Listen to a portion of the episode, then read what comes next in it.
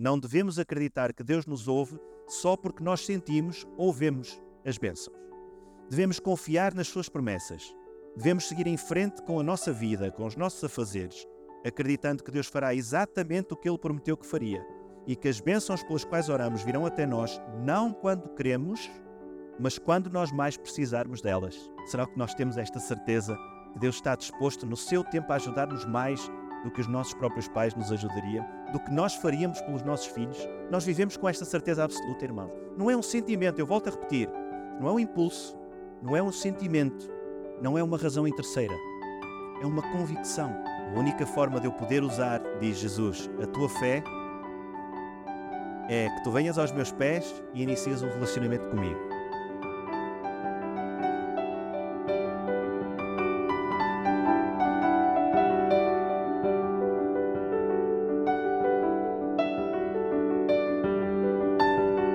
Olá, este é o podcast Encontro, o podcast semanal que lhe trará alimento espiritual para a sua semana. A mensagem de hoje tem como título Para Além de Somente e é apresentada pelo irmão Paulo Sérgio Macedo.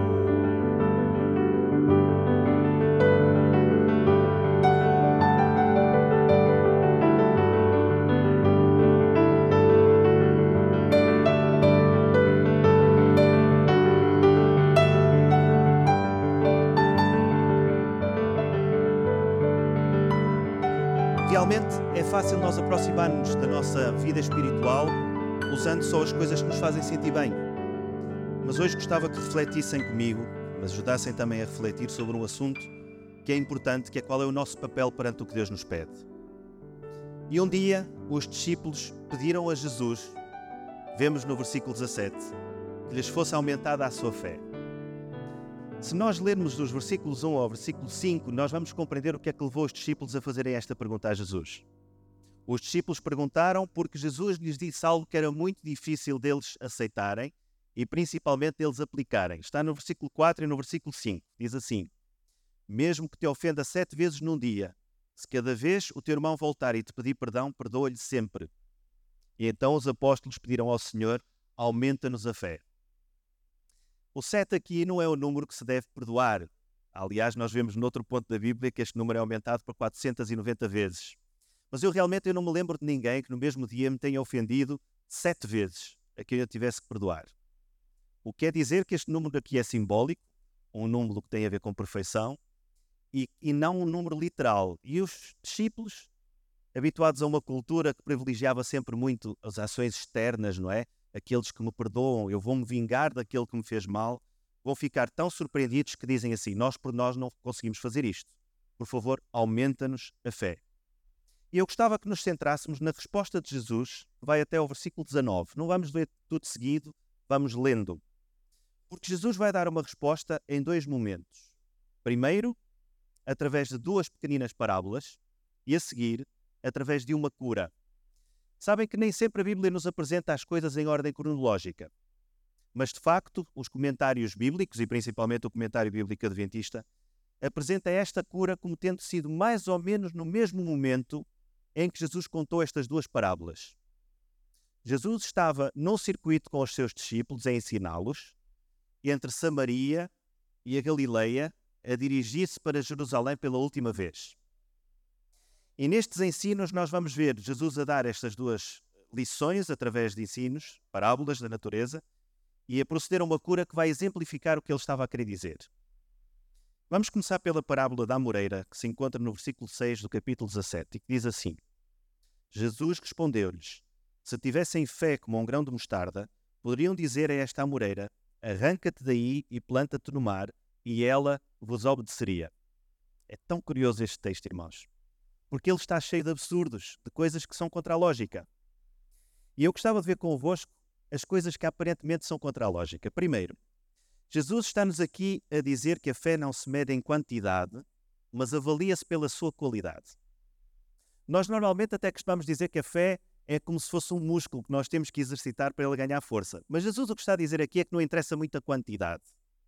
O que interessa é a qualidade da fé. A fé não se aumenta, porque a pergunta dos discípulos tinha sido essa: aumenta-nos a fé. A fé não se aumenta. Ou se tem fé, ou não se tem fé.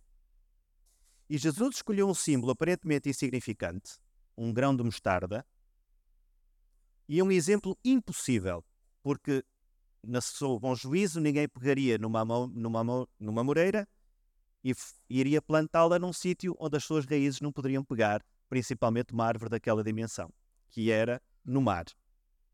Então Jesus vai buscar aqui um exemplo do que é que com uma pequenina quantidade de fé se consegue fazer o impossível. O que Jesus está a ensinar é que os efeitos da fé não dependem somente da fé que nós aplicamos, mas do que Deus pode fazer com a pequenina fé que nós lhe damos e que lhe entregamos na mão. Por menor que seja, consoante o conhecimento que nós temos, Deus consegue o impossível aos nossos olhos com o pouco que lhe entregamos. E depois de ensinar isto, Jesus vai contar uma parábola que eu, irmãos, estudei, procurei em comentários, li nos textos de Ellen White, comentários de outros autores e ainda não a consegui explicar a mim próprio. Mas senti a necessidade de partilhar convosco aquilo que pelo menos nós podemos procurar com ela. Eu comentava, está aqui o João Pedro, ainda não ouvi, João Pedro Espírito Santo está cá. João Pedro, a gente falou sobre isto a semana passada. Não sei se encontraste qual é o versículo que te faz mais confusão, mas eu encontrei qual é o meu para mim. E eu desejava que nós pudéssemos, de facto, ler esta parábola que vai dos versículos 7 a 9 e procurar compreendê-la. Diz assim o texto: Um servo, quando regressa do serviço nos campos ou de tratar do gado, não se senta logo à mesa. Prepara a primeira refeição do Senhor e serve-lhe o jantar antes de ele próprio comer. E nem por isso lhe agradecem, porque está a fazer tudo o que se espera dele. É um texto à luz dos nossos olhos, que nós estamos sempre à procura de reconhecimento, de gratidão, é um texto que faz muita confusão.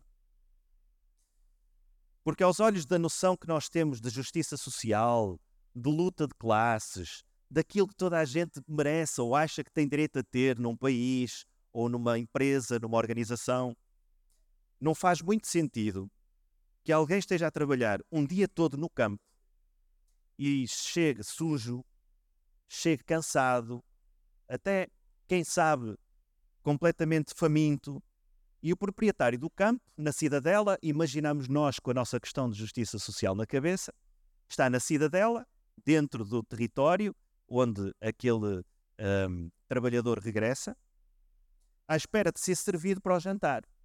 E é aquele que chega cansado, que ainda tem de se lavar, preparar o jantar, servir o senhor e só depois é que vai comer. E o mais interessante é que nem sequer, segundo esta parábola, lhe agradecem, porque não têm que lhe agradecer. É curioso como é que nós realmente precisamos de vez em quando ser chocados para compreender verdades que são mais profundas do que as ideias à tona que nós temos. Porque este texto não trata de justiça social e não trata das condições daquele uh, lavrador, nem trata daquilo que ele tem ou não tem direito. Trata de algo que é muito mais profundo. Porque naquela sociedade, na sociedade que os discípulos conhecem, este servo, tolos, que também pode ser traduzido por escravo, não tem qualquer direito. Nenhum direito. Aquele servo, segundo a lei, não pode, mas na prática é uma pessoa que pode ser maltratada e que acaba por não ver aquilo que são o seu bem-estar em primeiro lugar na sua própria vida. Espera-se que ele trabalhe, espera-se que ele sirva, porque essa é a sua função. É o que é esperado dele. Mas passa-nos aqui o pormenor, que é o pormenor mais importante, que nesta casa o servo senta-se senta-se à mesa do seu senhor. O senhor não só é o beneficiário do serviço daquele homem, como é principalmente responsável por ele. Ele paga-lhe o seu soldo, ele dá-lhe acolhimento, ele dá-lhe a sua segurança. Porque no mundo antigo o homem saía para trabalhar, mas regressava sempre à casa do Senhor contando com essa segurança, contando com esse acolhimento. Ele tem funções a cumprir e deve cumprir as suas funções. Não deve esperar mais do que as funções do seu Senhor. E, no entanto, o seu Senhor dá-lhe a garantia de abrigo, segurança, de alimento. Então Jesus acaba por explicar esta parada, parábola e temos que recordar que ela está ligada à questão da fé, de que com um pouco de fé eles acreditariam no impossível de plantar uma amoreira no mar, e Jesus vai dizer assim, versículo 10: Igualmente, quando me obedecem, digam: somos uns servos inúteis, porque cumprimos somente o nosso dever. Pastor Rogério, é um bocadinho difícil, não é? Não é, não são palavras. Nós vemos uma. Estamos no século XXI habituados a uma religião cor-de-rosa que nos faz só sentir bem, do ponto de vista anímico e emotivo, é que as pessoas procuram, acima de tudo, a resposta para os seus problemas, como se Deus, numa imagem, não sei, algumas semanas atrás foi dito aqui, como se Deus fosse uma máquina em que a gente mete uma, uma moeda e sai uma benção. É difícil ouvir Jesus a dizer aos discípulos: quando me obedecem, vocês são servos inúteis, porque só cumprem o vosso dever. Só cumprem o vosso dever. Não fazem mais do que fazer o que vos é pedido. Como um servo não faz mais do que aquilo que o senhor da casa lhes pede. São palavras muito fortes. Será que os servos de Jesus, sendo aqueles discípulos ou nós, são inúteis? Isto está em contrassenso com tudo o que sabemos da Bíblia. Certamente que não somos, nem eles eram inúteis. Jesus morreu por cada um deles e por nós e por todos aqueles que aceitam o seu sacrifício. Este texto tem duas ênfases: servos inúteis e fizeram somente. O que Jesus deseja realçar é que aqueles que se ficam só pela obediência, só por fazer o que lhes é devido, por obrigação, não têm nada de ver reconhecido ou agradecido por parte de Deus e estão a perder a parte que está para lá do somente, para lá da obediência por obrigação. Servos inúteis porquê? Porque nada fizeram sem ser pela graça do Senhor e nada merecem de gratidão que não seja aquilo que deviam ao seu Senhor. Eu vou ler-vos um comentário de Elet Wagoner, um irmão nosso, que escreveu sobre este assunto, servos inúteis, 1 de fevereiro de 1892. Eu peço a vossa atenção para este texto. Existem muitos que, por meio das suas ações, acreditam que podem colocar Deus em obrigação para com eles. Para alguns, a ideia prevalece de que Deus mantenha o registro de débitos e créditos, debitando a cada indivíduo por suas ações más e creditando todas as boas, e que se o bem superar o mal, então Deus lhes deve a eles uma recompensa. Com essa ideia mais ou menos claramente definida, a maioria dos mundanos e lute-se pensando que o seu caso estará bem avaliado no final. Isto é difícil de tirar da nossa própria mente. De que Deus tenha um registro contabilístico. Fulano fez isto bem, aquilo mal, isto bem, aquilo mal, e que se no fim houver mais duas, três ou coisas, duas ou três coisitas boas do que mais, Deus deve-nos a salvação.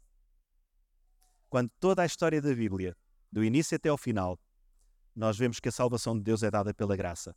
Não há nada que possamos fazer para a merecer. Por isso é que pensar que Deus nos deve alguma coisa faz com que nós nos coloquemos a nós próprios fora da graça de Deus. E aqui está a inutilidade do servo que só serve para obediência. Sabem, há muitas formas de esperar retribuição da parte de Deus. Já as senti no passado na minha vida, com certeza haverá aqui alguém que já as sentiu também.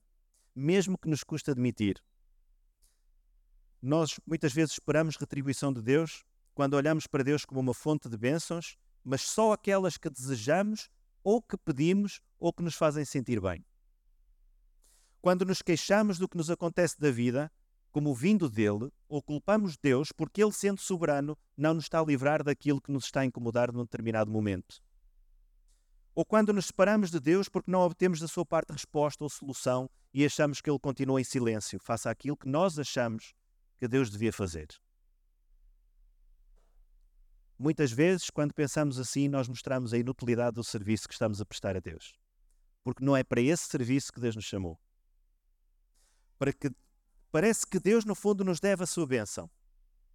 O que esta parábola ensina, ensina é que Deus está disposto a dar-nos muito mais do que as bênçãos que lhe pedimos, não porque Ele nos deve ou porque nós somos credores em relação a Deus, mas porque Ele nos ama muito mais do que nós imaginamos.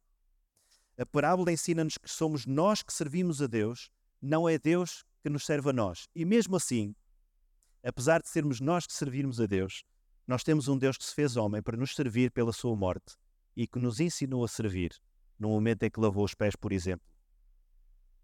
Nós é que devemos servir a Deus, mas temos um Deus que se fez homem para nos ensinar a servir-nos uns aos outros e a servi-lo a Ele.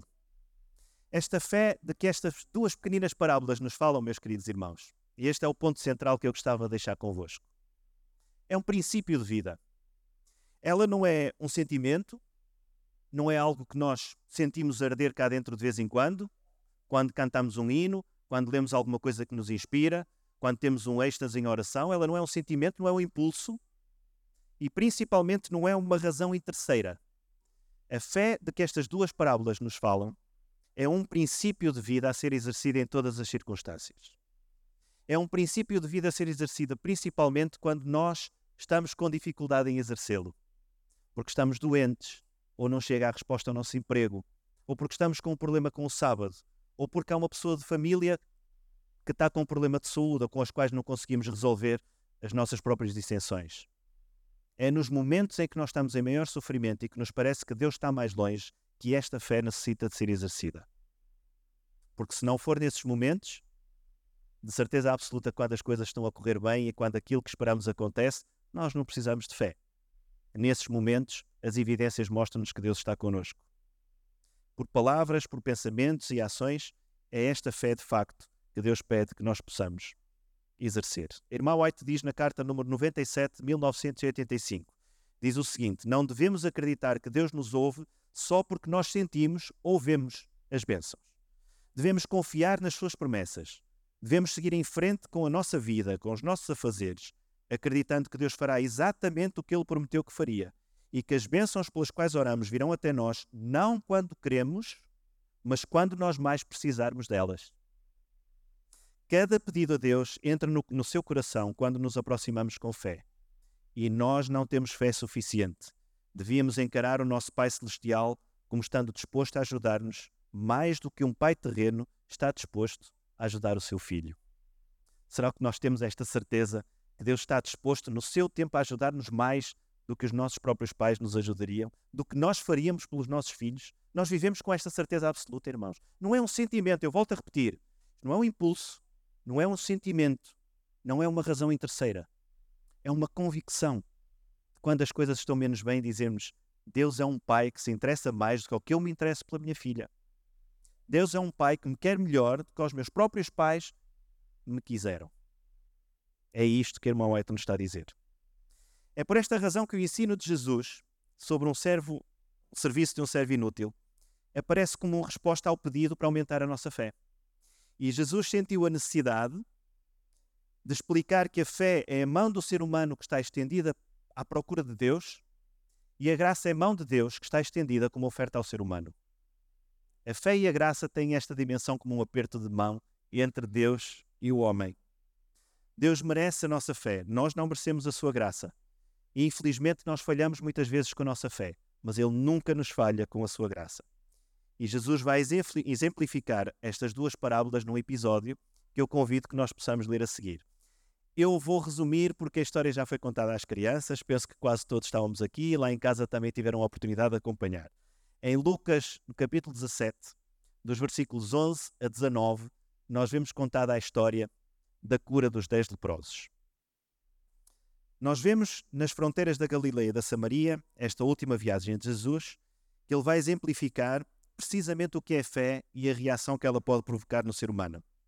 E vai fazê-lo através de uma cura, uma cura extraordinária, porque não é uma cura de proximidade. Às vezes nós vemos Jesus a curar o cego, a curar, a curar o, o, uh, o leproso, uh, a ressuscitar alguém que morreu, e esta é feita de uma forma pública, à distância, através da palavra, como uma cura comunitária. Foram 10 pessoas ao mesmo tempo. Vamos ler a partir do versículo 11. Prosseguindo no seu caminho para Jerusalém, chegaram aos limites da Galileia com Samaria. Quando entraram numa aldeia, dez leprosos pararam à distância, bradando: Jesus, Mestre, tem misericórdia de nós. Vocês já pensaram no horror deste momento? Tentem imaginar na vossa mente.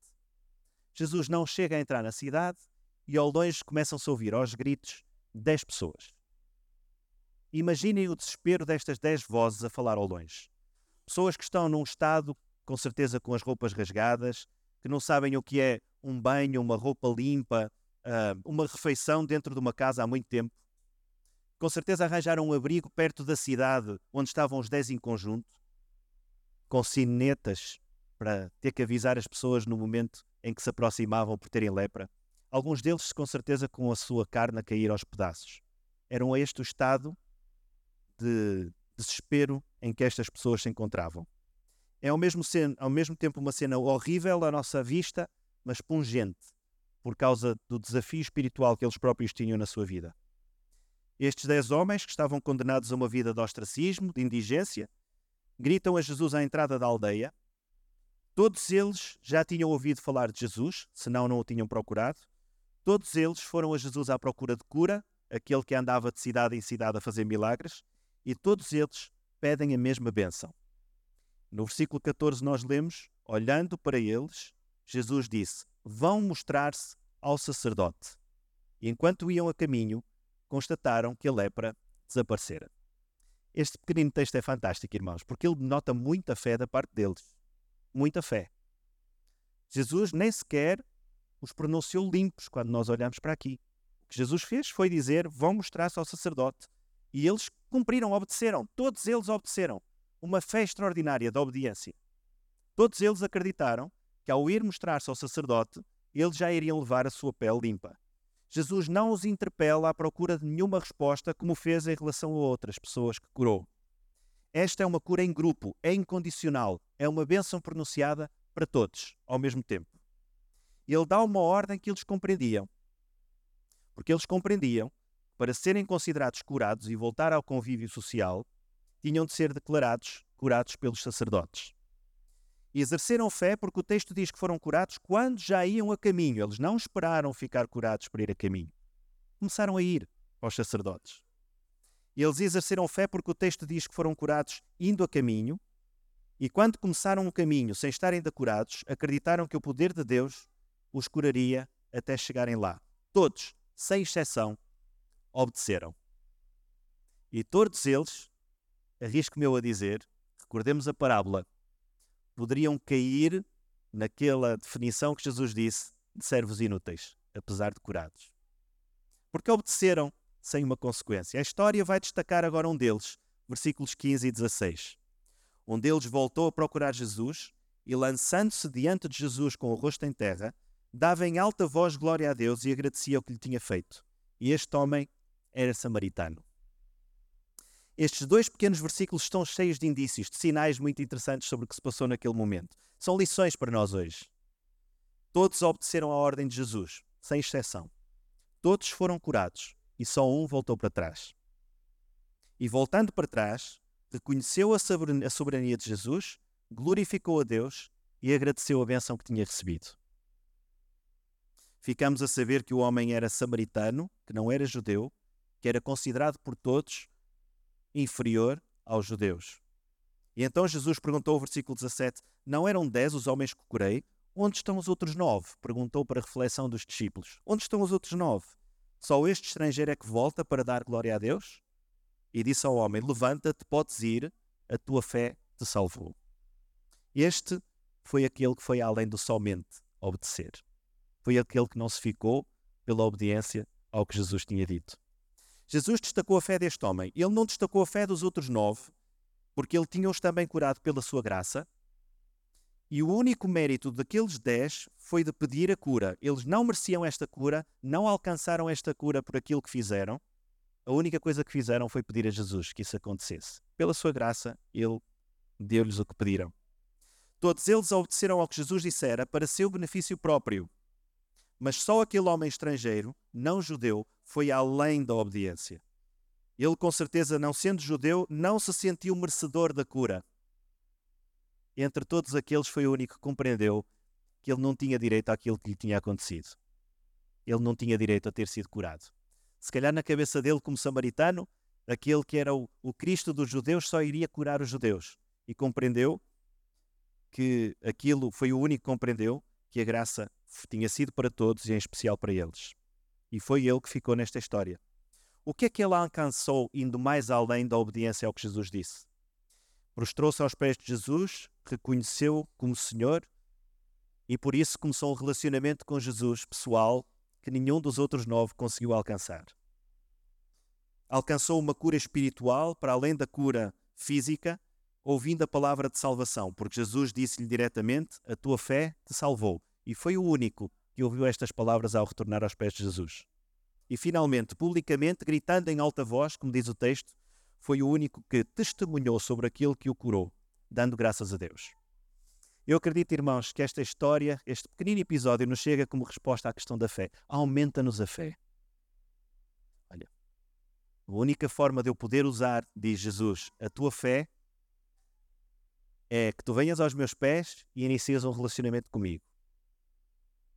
Tu compreendas e agradeças todas as bênçãos que eu tenho para te dar, as que gostas mais e as que gostas menos, pela fé. Que tu possas aceitar todas as bênçãos. Que tu possas testemunhar às outras pessoas aquilo que eu tenho feito na tua vida. Regressando para trás e prostrando-se aos pés de Jesus, aquele homem iniciou um caminho de salvação que os outros nove, apesar de curados, viram interrompido quando chegaram à igreja, ao templo, e foram declarados limpos. Porque este foi o único, de facto, que deu testemunho e agradeceu e que ouviu que estava salvo. É o que acontece na nossa vida quando nós vamos aos pés de Jesus. Será que há elementos na nossa vida espiritual, é a reflexão que eu faço para mim? Será que há alguns elementos na nossa vida espiritual, irmãos? E não interpretem, por favor, o que eu vou dizer a seguir como pedindo que deixem de obedecer, por favor. Isso é, um, é uma falácia de pensamento que não é que eu vou fazer hoje. A obediência é importante mesmo quando nós fazemos contrariados. Há coisas que nós fazemos contrariados. Mas sabem, eu vou contar aqui uma pequenina história. Acho que as mulheres da nossa vida ensinam-nos muita coisa. E é uma coisa que a minha mãe e a minha mulher ainda hoje me dizem. Uma quando eu era mais novo, a minha mulher agora. Que é que quando me pedem para eu fazer alguma coisa em casa, eu faço sempre. Mas faço sempre contrariado. E embora as coisas sejam feitas, a alegria que lhes provoca não é a mesma coisa. Porque aquelas pessoas que estão à nossa volta, tal como Jesus, esperam que façamos de coração. E é muito difícil fazer de coração. Embora as coisas tenham valor quando são feitas mesmo contrariadas, elas não têm o mesmo efeito quando são feitas de coração. E a pergunta que eu gostava de deixar para nós será que nós ainda hoje, meus queridos irmãos, na nossa vida espiritual, estamos a obedecer alguma coisa somente? Será que estamos a fazer a nossa vida diária de devoção, mesmo que estudemos a escola sabatina, as lições, as meditações matinais, mesmo que tenhamos as nossas orações? Estamos só a fazer por obediência, porque é certo fazer? Quando vimos ao sábado, quando nos damos à igreja no melhor daquilo que é o nosso serviço, é muito importante que o continuemos a fazer e o façamos pela obediência, sem dúvida, sem dúvida. Mas não por obediência somente. Porque não é pela obediência somente que Deus pode pegar na nossa fé e fazer o impossível. O possível nós vamos fazer, mas com a nossa fé Ele pode fazer o impossível. Este homem de facto demonstrou que voltando para Jesus e pronto aos teus pés, eu vou repetir as três coisas que ele conseguiu. Ouviu dizer que estava salvo, deu testemunho público da salvação que tinha recebido de Jesus e, para além disso, iniciou um relacionamento com ele, pessoal. Eu gostaria de terminar esta, esta manhã, queridos irmãos, lendo convosco um texto que está em João 14, no versículo 12, e que é uma promessa que eu gostaria que todos nós pudéssemos abraçar com fé. É uma, são palavras maravilhosas de Jesus, ditas aos discípulos nos momentos finais da sua vida nesta terra com eles, para que eles nunca mais as esquecessem. E diz assim, versículo 12: Em verdade vos digo que aquele que crê em mim fará também as obras que eu faço, e outras maiores fará, porque eu vou para junto do Pai. Que nós possamos todos acreditar que o que Deus tem preparado para nós fazermos na nossa vida, neste ano que está a começar, um, é muito mais do que aquilo que nós sonhamos. Mas só será muito mais se nós formos para lá daquilo que do mínimo que Jesus nos pede e nos possamos entregar completamente nas suas mãos. Esse é o meu desejo para mim, é o meu desejo para todos vós também.